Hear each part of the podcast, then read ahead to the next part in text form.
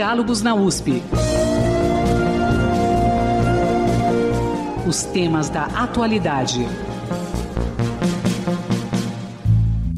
Bom dia. Por mais que ainda haja quem as negue, as mudanças climáticas são uma triste realidade e estão ameaçando a vida do planeta. Justamente por isso, são necessárias ações globais para que haja controle e acompanhamento dos efeitos da poluição. Recentemente, a União Europeia lançou o chamado Pacto Ecológico Europeu, ou Pacto Verde, com o objetivo de superar os desafios da degradação ambiental e neutralizar emissões de carbono até 2050. Esse prazo foi estipulado para a Conferência do Clima de, em 2015. Já o presidente americano Joe Biden tomou uma série de medidas em relação à política ambiental, como não autorizar novas perfurações de petróleo e gás, cortar subsídios de combustíveis fósseis e determinar a transformação da frota de carros do governo em veículos elétricos. A Suécia, por exemplo, vai ser a primeira a proibir a carros que não sejam elétricos daqui a nove anos na Europa, e um, um programa que é para todo o continente europeu também. É a chamada economia verde, um conceito que busca aliar o, o crescimento econômico com justiça social e preservação do meio natural e uma alternativa ao modelo econômico atual. Mas como implantar essas ações plenamente? Qual é o comprometimento global? E como o Brasil se posiciona em relação a tudo isso? E, óbvio, qual é o papel da Amazônia nessa discussão em prol do planeta? Para discutir a importância dessa chamada economia verde, o Diálogos na USP recebe agora os professores Paulo Feldman, professor do Departamento de Administração da Faculdade de Economia, Administração e Contabilidade da USP, a FEA, e vice-presidente do Conselho Curador da Fundação Estudo de Administração, e o professor Wagner Costa Ribeiro, professor do Departamento de Geografia da Faculdade de Filosofia, Letras e Ciências Humanas da USP, a FFLeste, e pesquisador do Conselho Nacional de Desenvolvimento Científico e Tecnológico, o CNPq, e do Grupo de Pesquisa Meio Ambiente e Sociedade do Instituto de Estudos Avançados da USP. Professor Irante Bernardo, bom dia, muito obrigado por estarem aqui, é um prazer. Bom dia, bom dia Marcelo, bom dia, professor Paulo, bom dia quem nos acompanha.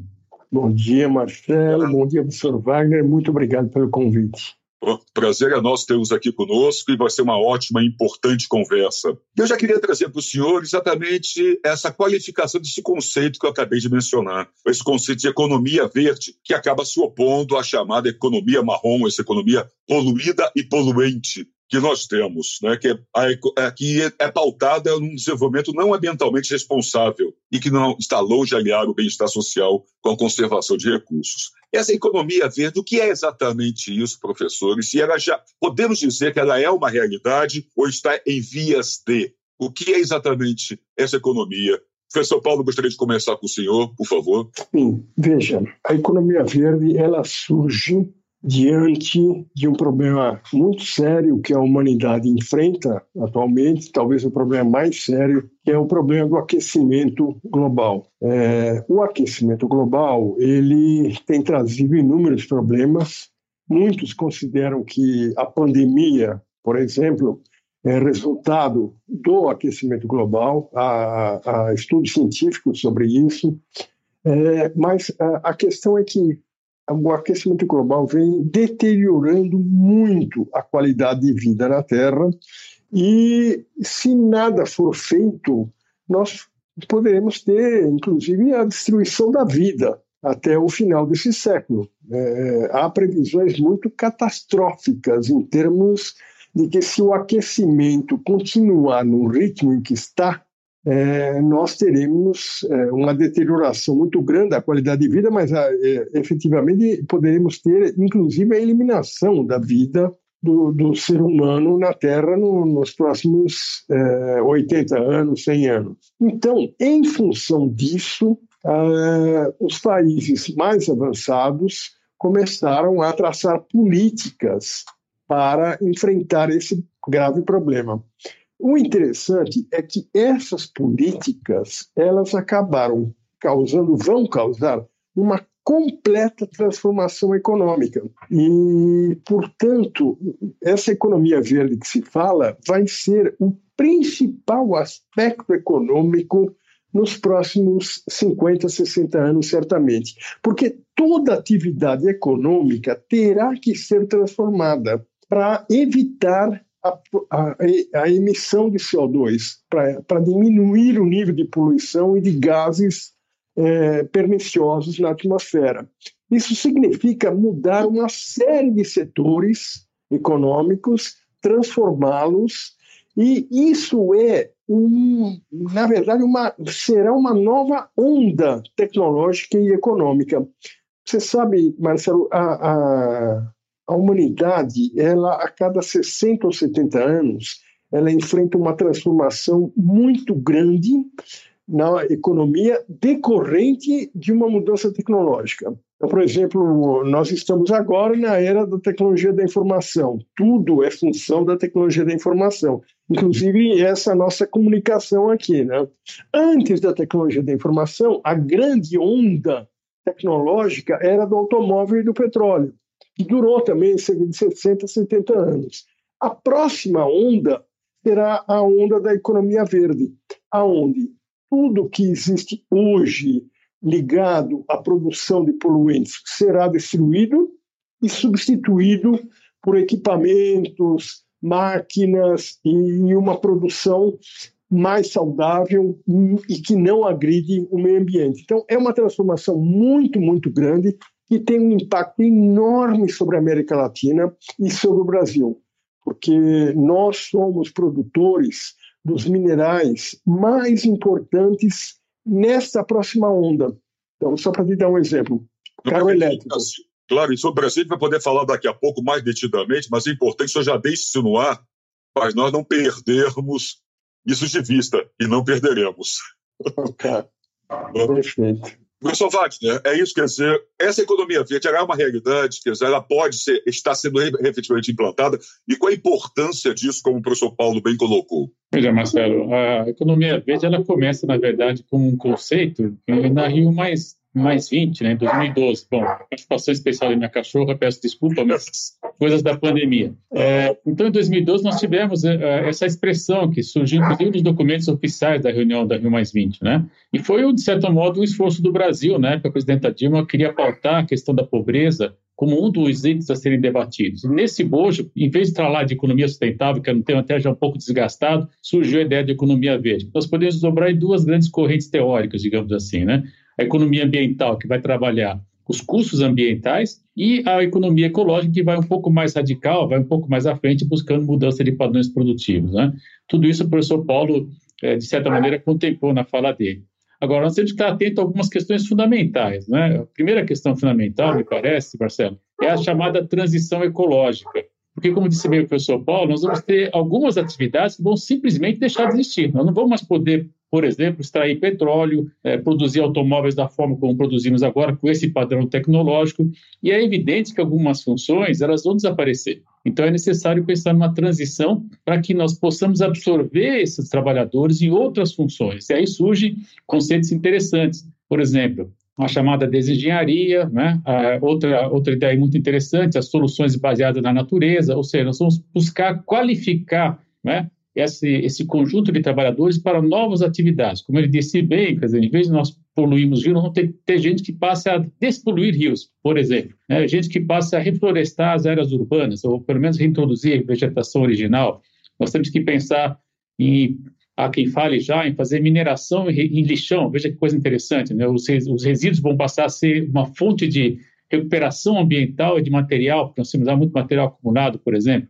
Isso tudo, como ele disse bem, vai requalificar, necessita requalificar esses trabalhadores para novas tecnologias, né?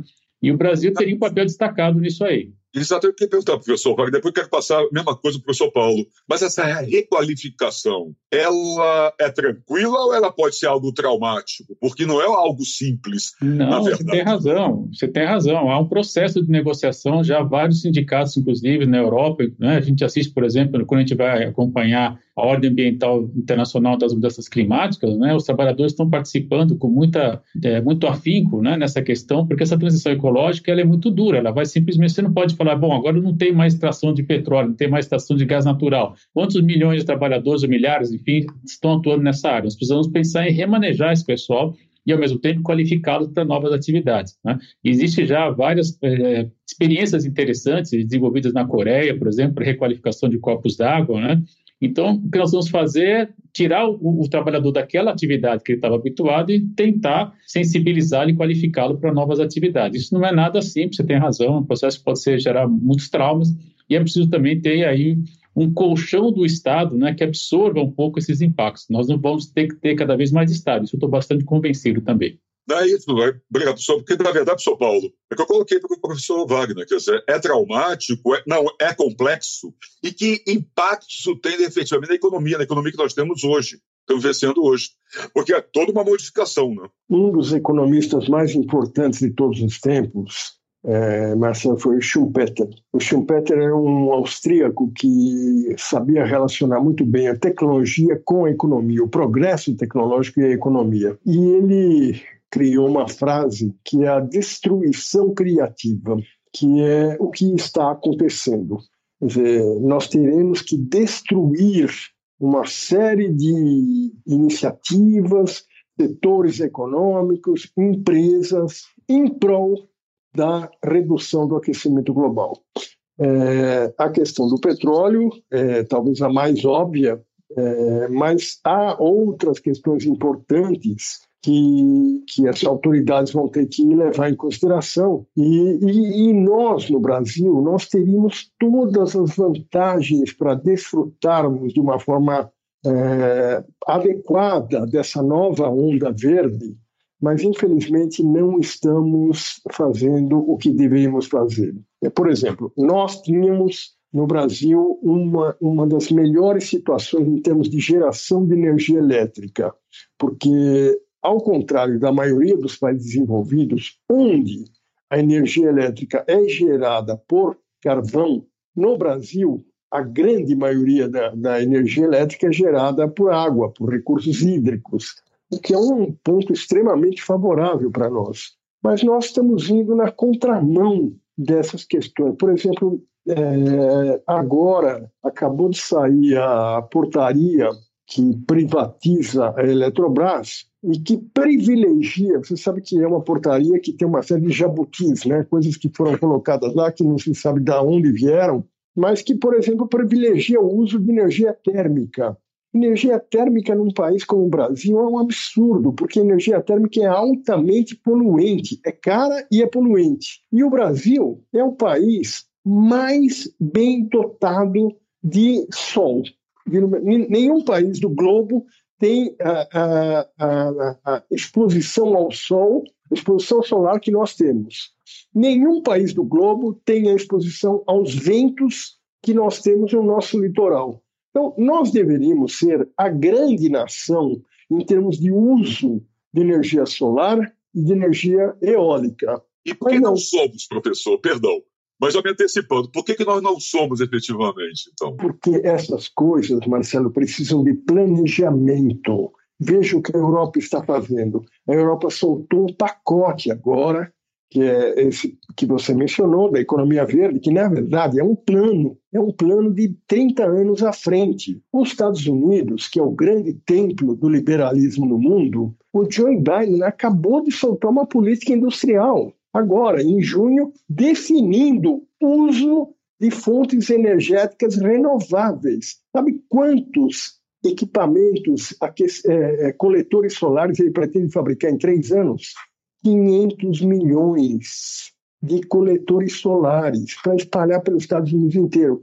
Definiu uma política industrial, colocou 2 trilhões de dólares para isso estimulando o uso de energia solar e energia eólica nos Estados Unidos e reduzindo drasticamente o uso do petróleo.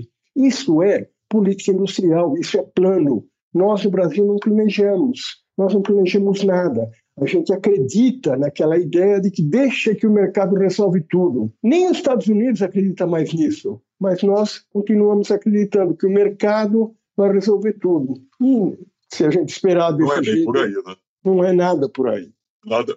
É verdade, professor Wagner, o mercado não resolve, nós temos que ter políticas nesse sentido, como o professor Paulo bem colocou, que o Brasil teria condições de ser uma liderança nesse aspecto e, por N razões, nós acabamos não sendo. Eu estou absolutamente de acordo com o que disse o professor Paulo, Marcelo, pelo seguinte, veja, é, o Brasil, nós temos tecnologia, inclusive, já hoje, para a produção das, das hélices, né? No município de Sorocaba tem sediado algumas empresas que fazem as hélices. Mas quem mais gera energia é, eólica, por exemplo, era a Alemanha, hoje já suplantada pela China. Então veja que coisa interessante. O mesmo em relação às questões de energia solar. Né? Nós temos aí muita insolação no país. Há um, inclusive, depois eu convido os leitores que estão acompanhando aqui, é, o Instituto de Energia e Ambiente da USP tem um Atlas muito interessante de energia solar e a gente vê lá que o Brasil, de fato, tem um volume de insolação extraordinário. Nós poderíamos estar utilizando essa fonte de energia, inclusive é uma peculiaridade geográfica muito interessante, Marcelo, se me permite, porque no período que nós temos mais vento em determinadas áreas, nós temos menos insolação. Depois há uma complementação, você tem mais insolação e menos vento, ou seja, elas poderiam ser pensadas de maneira coordenada, é, nos, inclusive, é, eu diria até, nos livrando um pouco da própria dependência hídrica. Nós estamos assistindo hoje um momento difícil de escassez hídrica, onde os reservatórios estão em níveis bastante preocupantes. Já a denúncia dizendo que essa água foi vertida de maneira pouco tecnicamente recomendável, né? enfim, precisaria averiguar com mais detalhes, esses documentos estão começando a surgir, mas já há suspeitos que essa água foi desperdiçada, a verdade é essa, ou seja, se vazou, que é a expressão técnica que se dá, né? água sem necessidades, e gerando energia em momentos que não era o caso de gerar, enfim, são questões que estão precisando averiguar com mais calma se isso ocorreu realmente, é, vai baratear ainda mais a Eletrobras, é o projeto de privatização da Eletrobras, né? então vamos ter, na verdade, capital chinês, provavelmente, capital estadunidense, canadense, enfim, que já atua de algum modo em alguns setores, entrando de maneira mais ainda contundente é, no país, com setores que são estratégicos. Né? Então, na verdade, eu diria que eu estou de pleno acordo com o professor Paulo, nós precisamos ter mais planejamento, mais organização, mais Estado, que é justamente o contrário que nós vemos no governo atual. Nós vemos um governo que além de não propor, é, ele poderia ser um governo simplesmente incompetente e desqualificado, como ele está mostrando ser. Mas é pior, porque ele está destruindo o pouco que conseguimos avançar. E nós temos uma política nacional de energia, né? nós temos uma política nacional de resíduos sólidos, nós temos uma política nacional de recursos hídricos. Né? Tudo isso está sendo desmantelado, infelizmente. Então, é de fato um prejuízo muito grande, que vai nos dar aí é, muito trabalho. Eu tenho dito aos meus alunos: falar, tenham paciência, o momento é difícil, mas assim que nós tivermos a possibilidade de reconstruir esse país, e a palavra é essa, uma outra palavra, nós vamos ter muita oportunidade de trabalho, muito o que fazer, e eu diria que há aí um enorme campo para nós estarmos atuando. E aí, eu queria insistir, eh, Marcelo, concordando com o professor Paulo também, que o Brasil tem sim possibilidade de sair desse, desse modelo do século XX, diria, até XIX, de certo modo, e, e, buscar um modelo do século XXI, que é justamente a economia verde, a economia sustentável, a economia ecológica. Né? Qual seria? O que nós temos de muito vantajoso que outros países não têm? A biodiversidade associada com a sociodiversidade. Esse conjunto de biodiversidade com conhecimentos que as comunidades originárias têm nos permitiria produzir novos insumos, enzimas, enfim, novos materiais, novas fontes de energia, com mais pesquisa em ciência e tecnologia. É isso que nós temos que. Então, nós, na verdade, o que nós estamos fazendo é o contrário, nós estamos queimando essa informação genética, né? são apenas 17 países que têm essa informação genética na quantidade que nós temos no mundo, e perdendo espaço para outros países que começam a suplantar o Brasil inclusive em posição biotecnológica. É o caso da Índia, por exemplo, em que pese ser um país mega diverso, hoje você vai ser, for ver a quantidade de patentes na área de biotecnologia, supera bastante o Brasil, infelizmente. Então, é, nós estamos sim perdendo muito terreno, lamentavelmente, e eu diria queimando o nosso patrimônio genético, né? expulsando os povos originários, ou seja, quebrando aquela dobrada que nós temos vantajosa em relação aos demais países. É muito pouco, muito, muito é, é, desolador quando a gente começa a falar dessas coisas, mas tem que ser dito, né? É importante usar a Universidade de São Paulo para divulgar essas questões. Né? Nós estamos falando com fundamentação científica. Em vários trabalhos, o professor Carlos Nobre, por exemplo, que está no IA agora também, mas também é, foi do INPE, estavam conduzindo um trabalho de economia 4.0 para a Amazônia, que é extraordinário. Ele está mostrando lá que é possível sim fazer atividade econômica e manter a floresta em pé. Tá perfeito. Sr. Wagner, eu queria trazer isso agora para o São Paulo, que o senhor falou, que nós estamos perdendo terreno. Nós poderíamos estar na ponta de lança dessa discussão, desse desenvolvimento, nós estamos muito atrás. Na verdade, a gente está andando várias casas para trás. Né? Sim. Dentro disso, quer dizer, qual é o contexto disso, professor Paulo? Na verdade, com relação ao planeta.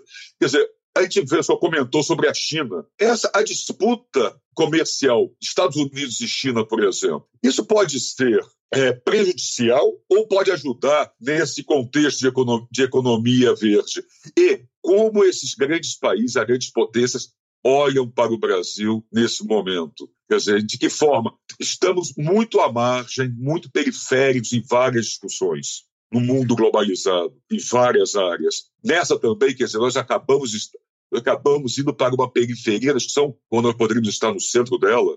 Como fica essa discussão com as grandes potências? Veja, realmente você colocou bem. Hoje, a questão geopolítica mais importante do mundo hoje é a disputa entre Estados Unidos e China, não há dúvida. Tanto que essa política industrial que o Joe Biden acabou de soltar é uma reação à China ao, ao, domínio da China, mas a China é, é, muito interessante porque a China ela está muito avançada nessa questão de economia verde. É, justamente eles perceberam com muita antecipação que o globo estava é, em, é, em perigo e, e, a China é um dos países mais poluentes do mundo é, é, junto com os Estados Unidos. Então, eles há, há muito tempo decidiram, já pelo menos há, há 10 anos, decidiram é, desenvolver políticas internas para que é, eles diminuíssem a emissão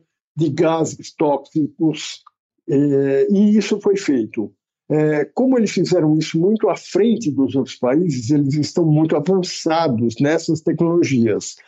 Agora, tanto para os Estados Unidos, quanto para a China, quanto para a Europa, a América Latina, a América do Sul especialmente, é fundamental. O professor Wagner colocou muito bem a questão da Amazônia. A Amazônia é fundamental, é estratégica para todos.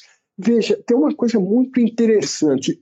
Mesmo que não fosse essa questão do aquecimento, que não fosse economia verde, a Amazônia já seria importante por uma outra razão algum tempo atrás se imaginava que esse final é, do século XXI, esses próximos anos, serão o, a, a, a era da biotecnologia e das ciências da vida. Quando a, a, humanidade vai se voltar para melhorar a qualidade de vida, para aumentar a longevidade, para a produção de novos medicamentos, para tudo isso é, centrado fundamentalmente na biotecnologia e na genética. Seriam as duas ciências mais importantes, imaginava até há pouco tempo, e ainda, e ainda se sabe que elas serão muito importantes. Só que essas áreas de biotecnologia e de genética, elas dependem de uma matéria-prima fundamental. Elas dependem de conhecimento para fabricação de medicamentos, fabricação de aditivos agrícolas, insumos agrícolas, tudo isso precisa de conhecimento. Onde está o conhecimento? Na biodiversidade. E aonde está a biodiversidade? Um quarto da biodiversidade mundial está na Amazônia, a maior parte no Brasil. Mas então é na Amazônia que está todo o conhecimento que a humanidade precisa para a produção dos medicamentos e, e, dos insumos agrícolas, produção de alimentos mais importantes. Vou te dar um exemplo só trivial. É, espero que você não tenha problema de pressão alta, mas se você tiver, é, se você tiver, é provável que você tome um remédio chamado Captopril. O remédio Captopril ele, ele é fabricado com base no conhecimento que se descobriu na Amazônia no veneno da cobra jararaca. A cobra jararaca, o veneno dela tem uma, um princípio ativo que faz com que a pressão da pessoa que foi mordida por ela caia instantaneamente. A partir disso, os cientistas descobriram então que esse princípio ativo do veneno da jararaca podia gerar um novo remédio, que é o captopril. Bom, você tem hoje, dos 100 remédios mais vendidos no mundo, 75 tiveram seus princípios ativos descobertos ou em animais ou em plantas. Então, veja, nós temos um repositório fantástico de conhecimento no mundo, que é a Amazônia, e não estamos utilizando. Isso é perguntar, tem... não estamos aproveitando, né, professor? Não, você, você tem coisas incríveis. É, há pouco tempo, uma revista importante colocou até na capa dela esse assunto. O, a cura do Alzheimer está sendo é, investigada num estágio avançado em laboratórios europeus, principalmente no Reino Unido, mas o, o, o princípio ativo saiu de uma planta brasileira chamada nó de cachorro. E nós nem ficamos sabendo disso, não ganhamos absolutamente nada com isso. Então, veja, nós temos que preservar a Amazônia, mas não é só isso. nós temos que ter uma política orientada para a Amazônia e para a biotecnologia. O Brasil poderia ser a grande potência mundial na área de biotecnologia, que vai ser uma das ciências mais importantes dos próximos anos, e não será. É, é, tudo isso também me ocorreu agora, Marcelo, porque você falou de China, e a China é hoje um dos países mais avançados do mundo na área de biotecnologia. Ela produz, é, ela é muito avançada na área de genética, é, na área de produção de medicamentos. Você vê a vacina que nós estamos tomando aqui em São Paulo veio da China. Agora, então, para eles, para os chineses, a Amazônia é fundamental. Por isso que eles dão tanta atenção para nós e para a América do Sul. Eles estão muito preocupados com a destruição que a gente está causando. É, então... Desculpa, professor, cortar o senhor, mas o senhor falou algo importante, muito importante agora, que para eles, para os chineses, para outros, a Amazônia é fundamental. Por... E antes de querer passar para o professor Wagner, rapidamente, por que, que para nós ela não está sendo fundamental? O que acontece? É, veja, Marcelo, eu diria que nós estamos, na verdade, cometendo um erro intergeracional. Né? Nós estamos afrontando a Constituição brasileira, inclusive, que está dizendo lá no artigo 225 é, que nós devemos preservar o meio ambiente para as gerações atuais e para as gerações futuras. Está gerando um debate muito interessante no campo do direito, né, do direito intergeracional, dizendo que, enfim, alguém pode já processar gerações atuais por não estar cumprindo a Constituição e, pior que isso, comprometendo, como dizia no início da conversa nossa de hoje, o professor Paulo muito bem, comprometendo a nossa própria capacidade de ser no mundo. Né? Eu diria que a Amazônia ela traz essa devastação assustadora, nós estamos vendo recorde sobre recorde, mês a mês, infelizmente, ela tem, tem, problemas em três níveis, em três escalas. Na primeira escala, a escala local, é de fato a perda da biodiversidade, envenenamento dos rios, nós temos também é, comunidades originárias, sejam povos originários, quilombolas também, enfim, comunidades locais que acabam sendo deslocadas, duramente afetadas. Numa escala nacional, nós estamos assistindo já os efeitos da crise hídrica, por exemplo. Né? Então, o que nós estamos assistindo é que ó, aquele professor né, Salata, da Exalc USP, nos anos 80, né, intuitivamente afirmou como rios voadores, já foi demonstrado cientificamente que nós temos sim uma massa de ar que entra pela calha do rio Amazonas, transporta toda. A, a floresta é muito dinâmica, ela gera muita umidade. Essa umidade então, é transportada, ela vai até a Cordilheira dos Andes, vira à esquerda, né, não há nenhuma etiologia nisso, é objetivo, e ela chega, essa umidade, até o sul-sudeste, né, chega até o estado do Paraná, já está comprovado, algumas vezes chega até a Argentina. O exemplo, para quem não, não, não conseguia entender isso, foi aquela tarde muito triste de agosto de 2019, quando todo mundo percebeu aqui em São Paulo, três da tarde ficou escuro, né? Chegou a, a, a poluição né, da, da, queimada da floresta chegou a São Paulo. Do mesmo modo que veio a poluição, também veio a chuva. Que, que nós estamos assistindo? Um, um, um enorme desmatamento, né, tirando essa, esse canal, né, esse, esse canal de cobertura verde que mantinha a umidade. Então, parte dessa umidade não está conseguindo chegar até o sul-sudeste. É claro que há outros fatores também, é, aquecimento, resfriamento do oceano, formação de zonas de alta pressão, é, intensidade de massas de ar fria quando a gente está assistindo esse inverno um pouco mais rigoroso. Enfim, é mais um fator o desmatamento. E o desmatamento é o único fator de tudo isso que eu falei que nós podemos controlar. Essa é a questão central, Marcelo. E nós assistimos, infelizmente, um governo que, em que pese ter mudado o ministro, não mudou nada em relação às políticas de fiscalização ambiental, e eu diria mais, de desestímulo ao crime ambiental que nós estamos assistindo. O Amazon acabou de soltar um documento muito importante, para quem não sabe, o Amazon é um instituto de pesquisa voltado para as questões da Amazônia, indicando claramente que o desmatamento está ocorrendo em áreas devolutas, ou seja, em terras onde não tem titulação. São terras da sociedade brasileira, portanto, do povo brasileiro. Ah, ou seja, é um, um, tipo de desmatamento que tem como objetivo garantir o acesso à terra, grilagem de terra, efetivamente. E depois começa toda aquela pressão que a gente assiste com muita frequência no Congresso, aliás, no Congresso da bancada ruralista tem uma enorme presença, pressão, inclusive, para que haja é, o, entre aspas, perdão da ocupação das terras ilegalmente, então, na verdade, você está garantindo o acesso à terra. Isso é na escala nacional. E na escala internacional, que é daí é interesse, né? Que, por que, que os outros países olham com tanta preocupação para a Amazônia? Tem a famosa frase, né, do então presidente francês eh, François Mitterrand dizendo que a Amazônia é muito importante para se cuidar dos sapeiros brasileiros, no que eu não estou de acordo, né? Então, nós temos que cuidar sim da Amazônia. Mas eu diria o seguinte: nós temos além da perda da biodiversidade, né, que é absolutamente relevante para nós pensarmos alternativas para o século 21 e para os demais séculos, nós temos também a emissão de gás de efeito estufa. Né? Acabou de sair um documento também na FAPESP, uma pesquisa mostrando que a Amazônia está no limite de começar, além de absorver, né, ela absorvia CO2, ela vai começar a emitir CO2. No momento onde nós estamos tendo que, na verdade, que reduzir a emissão de gás de efeito estufa. Então, você imagina, os países fazem um esforço extraordinário para reduzir, é, mudar a matriz energética, deixar de usar automóvel com combustível é, fóssil, e de repente a gente passa a desmatar a Amazônia, quer dizer, todo o esforço mundial se perde. Né?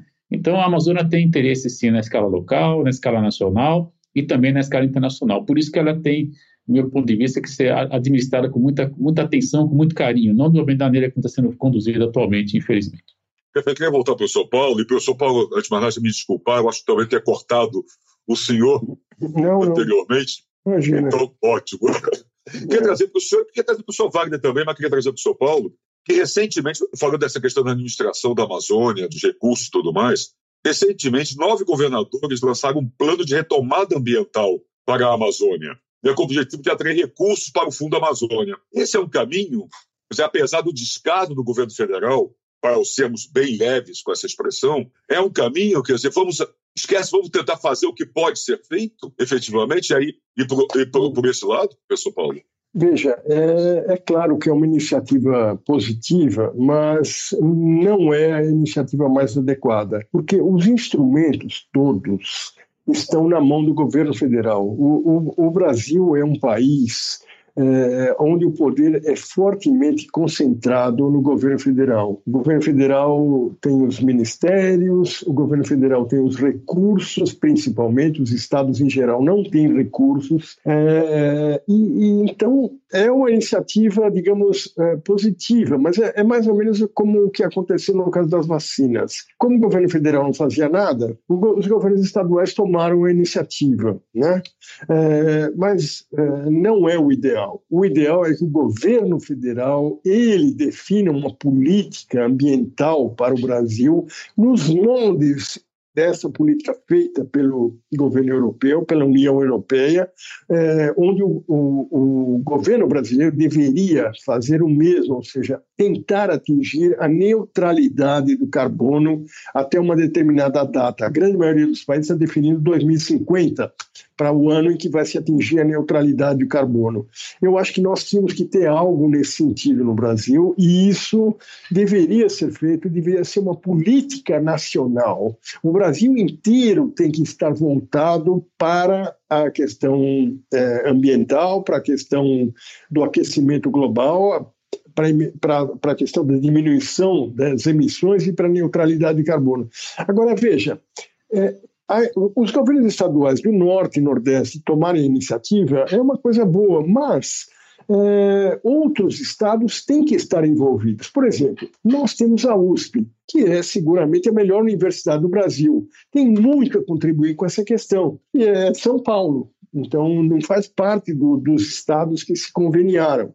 É, a questão, uma das questões mais importantes nessa nova era, então, que o mundo está entrando, é a formação de recursos humanos apropriados. Nós temos que formar especialistas em aquecimento global, engenheiros que saibam produzir equipamentos não poluentes, biólogos, geneticistas, eh, biotecnólogos, especialistas nas mais diversas áreas que nós aqui na Universidade de São Paulo temos toda a condição de fazer é, e formar esses, esses, recursos. Então, nós também temos que estar envolvidos, ou seja, todos os estados brasileiros têm que estar envolvidos. É, o, o, sul do Brasil também tem ótimas universidades, é, o sudeste, enfim, é, isso requer um esforço nacional e isso precisa ser coordenado pelo governo federal. É, mas, infelizmente, o governo federal não tem, não, não toma essas iniciativas. Eu, eu, é evidente que o, atual governo tem uma culpa enorme nessa questão, mas a gente não pode deixar de mencionar que isso vem de longe. É... Não é de agora. Não, agora, é de está, agora. está exacerbando. não é de agora. A falta de preocupação com a Amazônia é muito antiga. A falta de política industrial é muito antiga. Então, é claro que se acentuou agora, é, mas ela já vem de muitos anos. Essa é uma transformação que tem que ser feita imediatamente. E, e, e, é incrível, porque o Brasil não toma as, uh, os menores cuidados que se fazem necessários. Vou te dar um exemplo é, que, que, me angustia muito. É, carros elétricos. Né? O mundo inteiro tem carros elétricos circulando nas ruas e, em função disso, construindo infraestrutura, porque o carro elétrico precisa ter uma infraestrutura de abastecimento. Senão não adianta fabricar carro elétrico se não tiver aonde o fulano vai abastecer.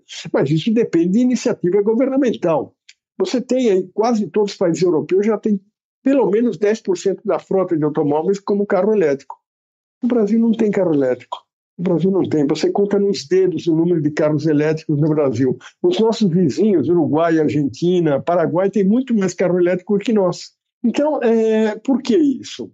Porque não planejamos, não planejamos. E, e, e, não só não planejamos, e aí tem uma questão importante que eu queria mencionar, Marcelo. Infelizmente, nós somos um país onde não se pensa no bem do país, se pensa nos interesses corporativos, nos lobbies. Né? Então, a questão do carro elétrico, ela, ela é ela não existe, nós não temos carro elétrico, isso mereceria uma investigação profunda. Por que o Brasil não tem carro elétrico? E eu, particularmente, acabei me envolvendo com, com essa questão, porque há muitos anos, há sete, oito anos atrás, nós, da Fundação, fomos contratados por uma grande empresa de energia elétrica para é, ver qual seria a necessidade de geração de energia elétrica no Brasil caso todos os carros se transformassem em carros elétricos. Fizemos projeções, etc. E aí eu me envolvi com o assunto e aí eu, eu percebi por que o Brasil não tem carro elétrico. Você sabe por que o Brasil não tem carro elétrico? É o lobby do etanol. Os produtores de açúcar e álcool são contra o carro elétrico, porque eles acham que o carro elétrico destruiria o carro a álcool. Então, veja, um, como sempre no Brasil, um interesse corporativo se sobrepõe ao interesse nacional. É sempre assim. E por conta disso, o, Brasil não tem carros elétricos. E por causa disso, o Brasil tem muita coisa, professor Wagner. Quer dizer, os interesses corporativos, ah, um descaso, que não é de agora, mas uma falta de olhar com atenção. O que o senhor acha disso, professor? Professor Wagner, é essa ação dos governadores para o Fundo Amazônia, como o professor Paulo também colocou, ela é importante, mas ela não é o ideal, tem que partir de cima. E aí, já uma, uma outra pergunta acoplada. São Paulo falou do envolvimento nacional. Por que, que não há esse envolvimento? Quer dizer, não acordamos ainda para a questão da Amazônia, nessa altura do campeonato? Nós não acordamos, não, Marcelo. Nós não temos um projeto claro para a Amazônia. Né? E esse governo está recuperando, inclusive, o modelo desenvolvimentista que os militares tiveram para a Amazônia na década de 70, 80, que gerou uma enorme devastação. Né? Mas eu diria que nós temos alternativas à devastação na Amazônia.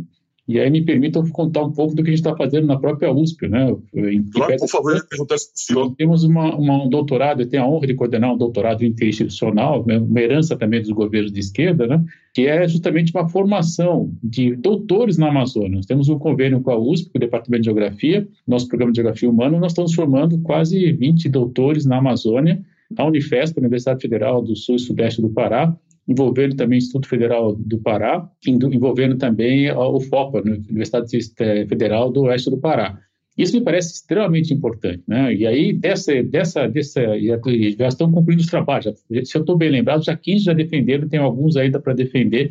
Tá, até meados do ano que vem, isso serão então, quase 20 doutores a mais na Amazônia. Isso é muito importante. Né? E a USP atuando diretamente. Nós também fizemos um evento pelo Instituto de Estudos Avançados ano passado, e está disponível na mediateca do IEA, é a, a Amazônia Alternativas à Devastação. E nesse evento nós reunimos pesquisadores da Amazônia, né, da Universidade Federal de, Roraima, de Rondônia, anterior, em outro evento anterior da Universidade Federal de Roraima também, da UFAM, Universidade Federal do Amazonas, né, é, Instituto, colegas do Museu Guild, com pesquisadores como Carlos Nobre, que eu já citei há pouco, Ricardo Abramovay, da FEA, justamente, que pesa aposentar, mas ainda contribuindo, é, professor Pedro Jacob, enfim, vários colegas, né, e esse conjunto de pesquisadores, é, parte deles, colegas do INPE também, é, me deu a honra de fornecer um capítulo, nós estamos organizando, já está em produção, o livro, né, Amazônia, Alternativas da Devastação, que deve sair, espero, ao longo de setembro, outubro desse ano ainda. Então, é, eu diria que é, há sim um diálogo importante entre a Universidade de São Paulo e instituições de pesquisa da Amazônia. Por que, que nós temos que fazer esse diálogo? Porque nós temos que mudar a maneira pela qual o Brasil sempre olhou a Amazônia. Nós olhamos a Amazônia como uma fonte de riqueza, né? como algo a ser explorado sem considerar quem está na Amazônia. Isso precisa ser dito com muita clareza. Né? Parece que a Amazônia está lá para ser usurpada. E nós ouvimos os pesquisadores, né? ouvimos lideranças indígenas por meio desses pesquisadores que mostram claramente que é possível sim ter alternativas à devastação da Amazônia. Eu tive a honra de participar de uma expedição por quase duas semanas no Baixo Rio Branco, coordenado pelo, infelizmente, falecido professor Antônio Veras, que morreu de Covid, inclusive. E nesse percurso que fizemos, Marcelo, me permita comentar, por 15 dias nós descemos eh, visitando, visitamos 16 comunidades né, embarcados, e em todas as comunidades, primeira pergunta que faziam, vocês querem sair daqui? Ninguém queria sair de onde estava. Todos eles diziam, o que falta para nós aqui são duas coisas fundamentais, saneamento básico né, e educação, escolaridade. É, eu presenciei, por exemplo, é, crianças que navegavam duas, três horas, navegavam com aqueles barquinhos, não é barca-lancha não, é com o remozinho ali para estudar. Isso é extraordinário. Quando a gente vê um esforço dessa hora, eu falei, puxa, esse país tem alternativa, nós temos que fazer. Né? E aí eles diziam que atividades que até 2016 eram frequentes, por exemplo, o barco escola, que tinha lá frequente, é, eles tinham lá uma, um barco que passava fazendo serviços odontológicos, oftalmológicos, tudo isso foi simplesmente paralisado. Então, é, a gente vê que, na verdade, a Amazônia foi abandonada para uma visão que é essa distração de recursos naturais e, e, de um modelo que me parece também precisa ser revisto. Né? Nós não podemos ser só um fornecedor de minério de ferro é, ou mesmo de soja. Nós temos sim capacidade de produzir biotecnologia, produzir insumos, gerar produto, né? gerar cadeias produtivas. A professora Berta Becker, já falecida, geógrafa da, da FRJ, também dizia que a Amazônia é, na verdade, nossa fronteira geopolítica da inovação. Né? Ela usava uma palavra parecida com essa. O próprio professor Aziz Absabe, também já falecido, mostrava também que a Amazônia pode ter um zonamento agroecológico inteligente, nós podemos manter a floresta em pé e produzir é, diversos insumos, inclusive é, para ir além do açaí, que é sempre citado como um, caso de exemplo, e é verdade, o açaí, hoje, o açaí hoje é exportado no mundo, para grande parte do, do mundo, mas existem outros tantos produtos que poderiam também estar nessa cadeia. Né?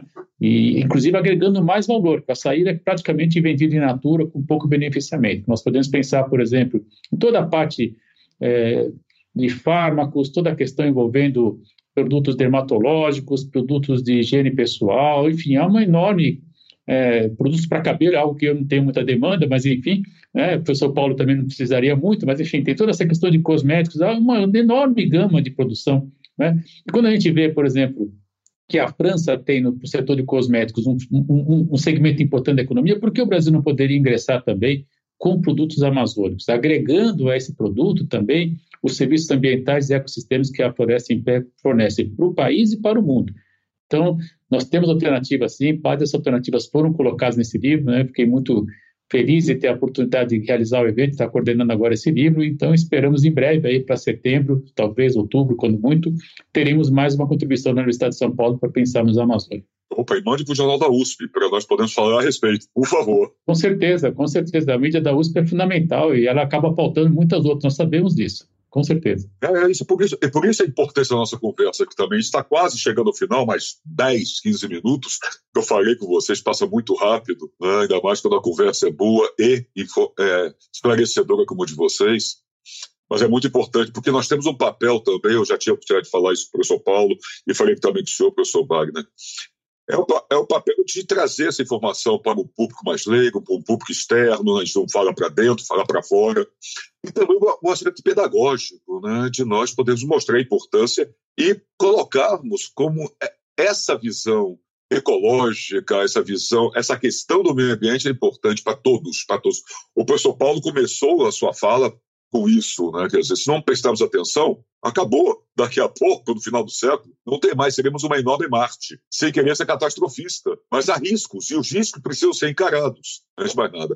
E aí eu queria trazer para o professor Paulo exatamente isso, quer dizer, em cima desses riscos, em cima dessa preocupação, nós falamos do Pacto Ecológico Europeu, mas o senhor tinha comentado comigo uma outra oportunidade, professor Paulo, que também a Europa criou uma taxa de poluição. Sim. Né? E o que isso representa? O que quer dizer isso? E quais são os impactos para o Brasil em cima disso, de, de, em cima de, disso tudo que nós estamos conversando aqui? Como o Brasil está para trás, como o Brasil andou para trás nessa situação? Qual o impacto disso economicamente para o Brasil também e para o mundo? Sem dúvida, professor Paulo. Veja como a Europa está avançada. Né? A Europa não só definiu uma política industrial é, de onde ela prioriza alguns setores e, e, e, deixa outros completamente de fora, mas ela criou um imposto justamente para que países que não dão atenção para a questão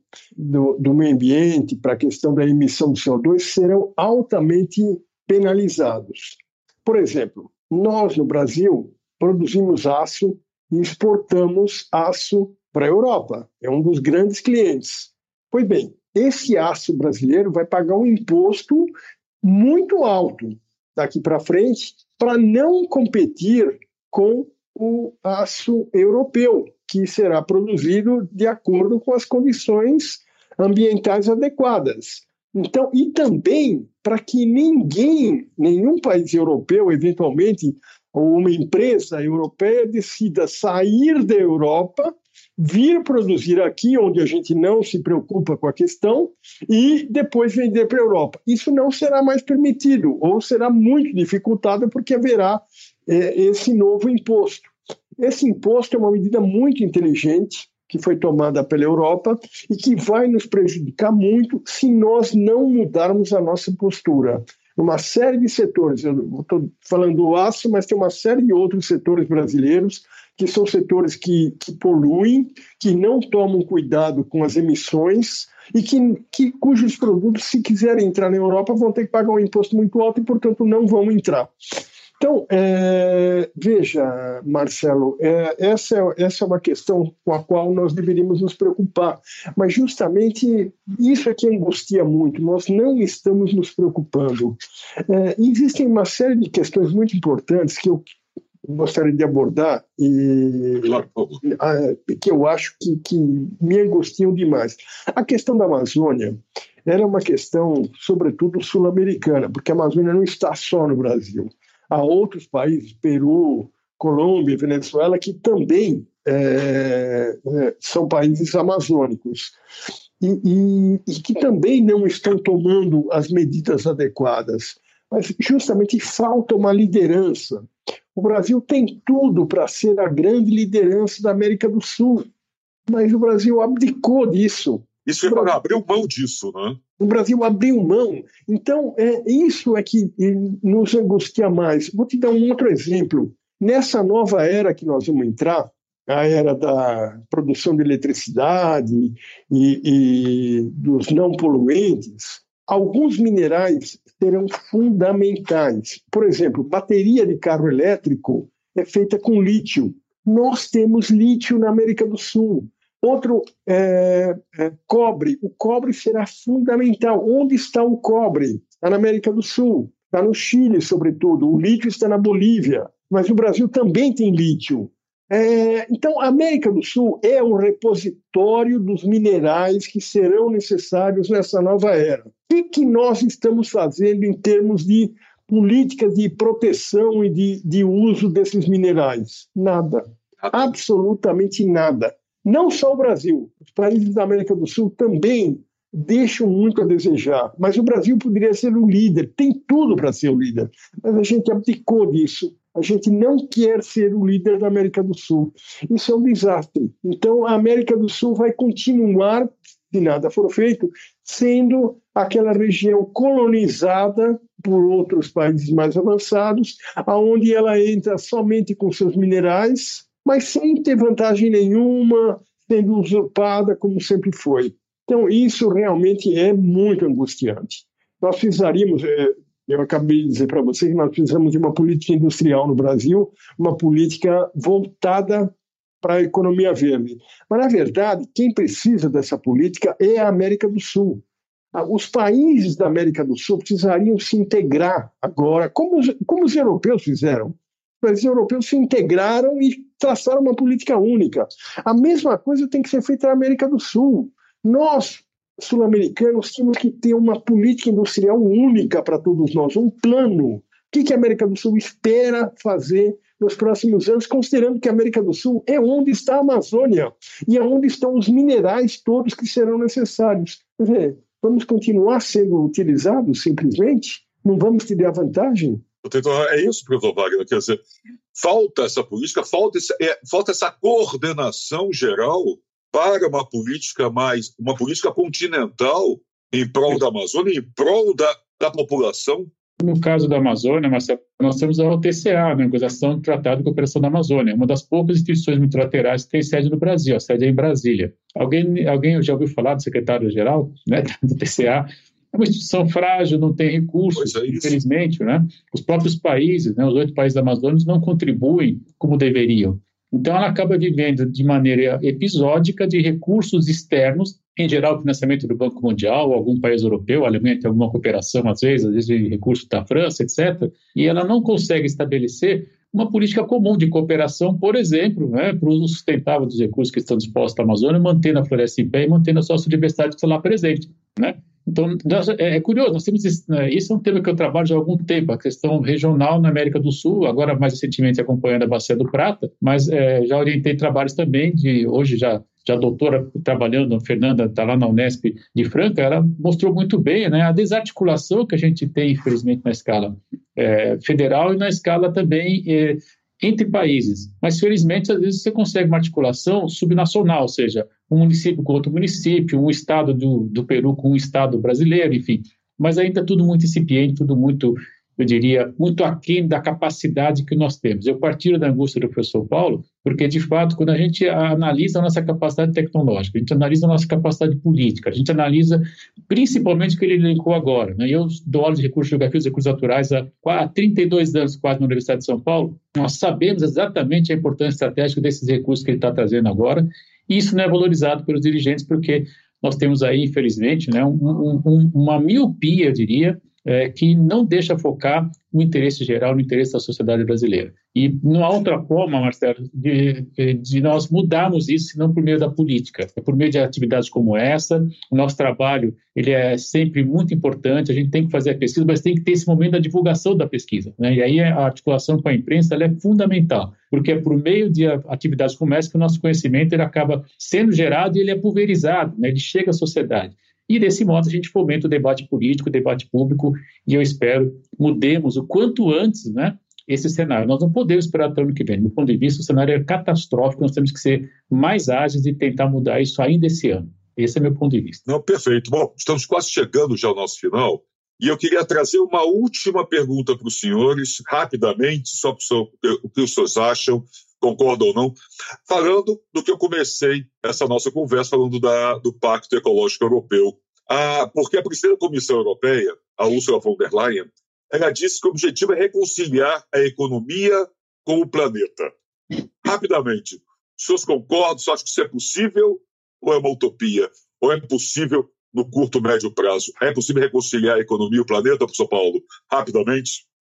Claro que é. Claro que é e tem que ser feito, mas isso precisa, no nosso caso, precisa de planejamento. Eu quero te dar um exemplo que, para mim, ilustra tudo. É, como eu disse, o Brasil é um país muito bem dotado em termos de exposição solar. Daqui a alguns anos, a energia solar é, será predominante. Nós teremos que comprar os equipamentos ou da China ou dos Estados Unidos os coletores solares, nós não fabricamos. Nós temos que comprar lá fora. É, é, nós teríamos condições de ter toda a escala para produzir esse equipamento num custo muito baixo. Mas para isso tem que ter plano. Não pode esperar que o mercado vai resolver. Se o mercado vai resolver, a China resolve antes. Os Estados Unidos também. Como eu disse, Joe Biden vai fabricar 500 milhões de coletores solares nos próximos anos. Política industrial. Nós tínhamos que ter feito isso.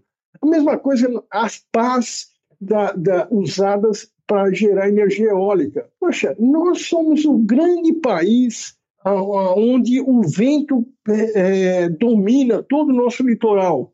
Deveríamos ser os maiores produtores mundiais de equipamento de energia eólica. Não, vamos importar. ou da China ou dos Estados Unidos, ou talvez da Europa. Quer dizer, poxa vida, não dá. A gente tem que ter um plano. O Brasil precisa ter uma estratégia. O que, que nós queremos para daqui a 10 anos? Não podemos deixar os outros resolverem esses problemas para nós. Esse é o ponto que eu acho mais importante. Paulo. Professor Wagner, rapidamente, só acho que pode haver essa Eu diria o seguinte, é, a economia capitalista me parece asfixiada em seus próprios, sua própria matriz. Né? Esse modelo de expansão permanente ele se mostra claramente inviável. Mas a economia não é só capitalista, a economia é, entre aspas, né, prover a base material de reprodução da vida humana no planeta. Nessa perspectiva, nós temos sim que reconciliar a economia com a natureza, porque senão nós não vamos conseguir prover nossa própria matriz de materiais necessários à reprodução da vida. Então, acredito que a economia verde, a economia ecológica, a economia ambiental são estratégias que nós podemos pensar combinadas ao planejamento em requalificar trabalhadores e, ao mesmo tempo, buscar alternativas para a reprodução da vida. Isso me parece uma, uma mensagem talvez otimista em que pese o caos que estamos inserindo. Perfeito, muito obrigado, professor Paulo, professor Wagner. Bom, o diálogo está chegando ao seu final. Queria agradecer muitíssimo a participação do professor Paulo Feldman, professor do Departamento de Administração da Faculdade de Economia, Administração e Contabilidade da USP, vice-presidente do Conselho Curador da Fundação Instituto de Administração, e João Wagner Costa Ribeiro, professor do Departamento de Geografia da Faculdade de Filosofia e Ciências Humanas da USP e pesquisador do CNPq e também do Grupo de Pesquisa Meio Ambiente e Sociedade do Instituto de Estudos Avançados da USP. Professores, muitíssimo obrigado pela participação dos senhores aqui conosco. Foi um prazer. Eu acho que somos nós que temos que agradecer pela oportunidade, acho que esse debate foi muito rico, esse debate é importantíssimo e a outra coisa que me angustia, Marcelo, é que só a USP promove esse tipo de debate. E esse debate tem que estar na mídia toda. Esse tinha que ser o assunto mais importante da próxima campanha eleitoral. Tinha que estar na plataforma dos candidatos. E ninguém discute. Ainda bem que você promoveu essa discussão, Marcelo. Parabéns. Reitero as palavras do professor Paulo por falta de tempo para ser mais ágil, mas parabéns e muito obrigado pela oportunidade de estar aqui. Foi um prazer conhecer o professor Paulo também. Muito obrigado aos senhores. Foi um prazer para nós, para eu que estou aqui, você que está aí nos vendo, nos ouvindo, muito obrigado. Foi um prazer, com certeza, foi muito elucidativo, muito importante. Então, mais uma vez, agradeço ao professor Paulo, ao professor Wagner, a você que esteve conosco até agora. Semana que vem tem mais. Cuidem-se bem e, se tiverem que sair de casa, use máscara. Um abraço, até a próxima, gente. Obrigado. Diálogos na USP. Os temas da atualidade.